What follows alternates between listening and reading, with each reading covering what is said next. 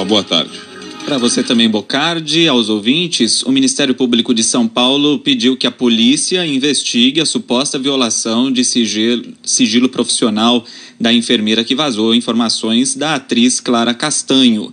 A CBN já procurou a Polícia Civil sobre esse pedido do MP e aguarda uma resposta. No sábado, Clara Castanho publicou um relato nas redes sociais e revelou que foi estuprada, engravidou e decidiu entregar o bebê diretamente para adoção, fatos que vieram a público contra a vontade dela. A informação saiu do hospital e foi publicada por um colunista de fofoca.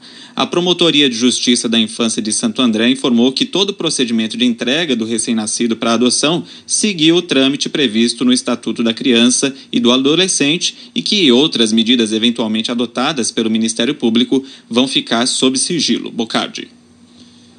E, e os conselhos de enfermagem, como é que está a investigação? Bom, ainda ontem já anunciaram que iniciaram a apuração e eu conversei há pouco com a presidente do Conselho Federal de Enfermagem, a Betânia Santos. Ela disse que os fiscais do conselho já estão em contato com o hospital para apurar que funcionário vazou a informação, mas ela disse que ainda não há certeza se foi mesmo um profissional de enfermagem, como denunciou a atriz. De qualquer forma, Betânia Santos disse que a violação do sigilo do paciente fere o código de ética da categoria, o que pode resultar em advertência verbal ou até a cassação do registro profissional.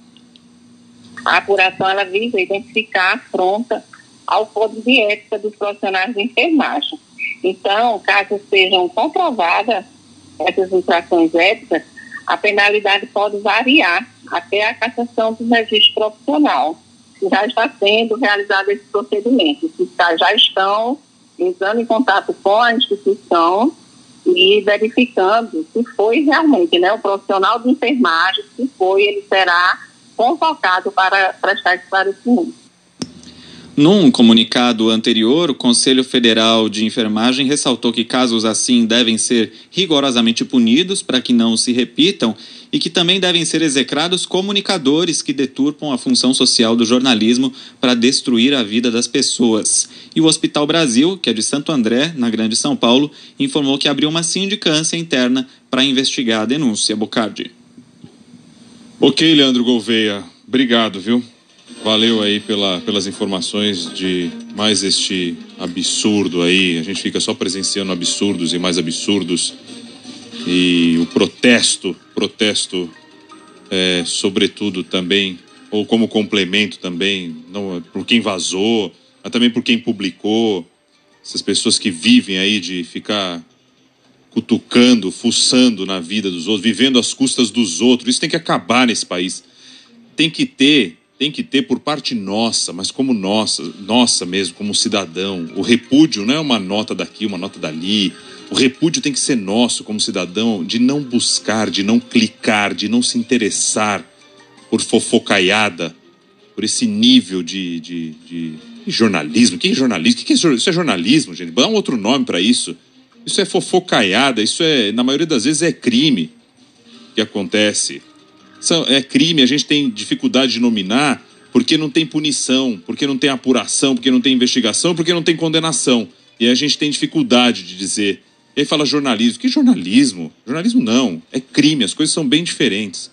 E cabe a nós, né? Nós repudiarmos tudo isso e não contribuirmos com situação desse jeito.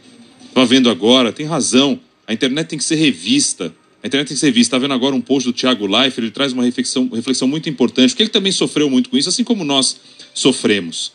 Ele pega a página lá do jornal que publicou essa história, e aí tem lá um pedido de desculpa da página inteira na internet. Só que no pedido de desculpa tem um monte de anúncio. Tem um monte de anúncio, porque funciona assim, obviamente. À medida que as notícias vão surgindo, vai clicando, vai caindo tudo lá. Então, a gente tem que escolher os veículos que a gente quer.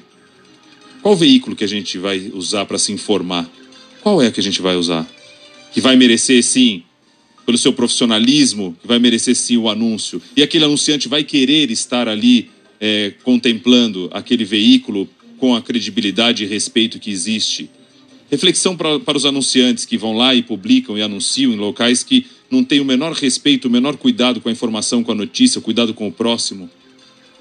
Estou me prolongando. E, é e, não é só boa. jornalismo, né, Bocardi? Tem quem faz exploração política também, que não tem nada a ver com o jornalismo desse fato, é, e fazendo um julgamento moral. Né? Se a mulher é estuprada e quer fazer aborto, está errado. Se a mulher é estuprada e tem o bebê entregue para adoção, também está errado. É, nesse caso da Clara Castanho, ela estava exercendo um direito, mesmo que a gestação fosse fruto de uma relação consensual, está na lei, você pode entregar o bebê para adoção, o que não pode é abandono de incapaz, e ela tem direito ao sigilo no processo não tem nada de errado, mas aí sim, não, sim. querem fazer proselitismo político com base em julgamento moral. É, a mulher está sempre errada, né? O Total. certo é ser homem no Brasil, aparentemente. Total, e quer ser acima, e aí quer estar tá acima da lei, acima do que está lá contemplado. Então são os dois fatores, esse que você coloca e o outro que se usa aí é, dessa, desse baixo nível aí.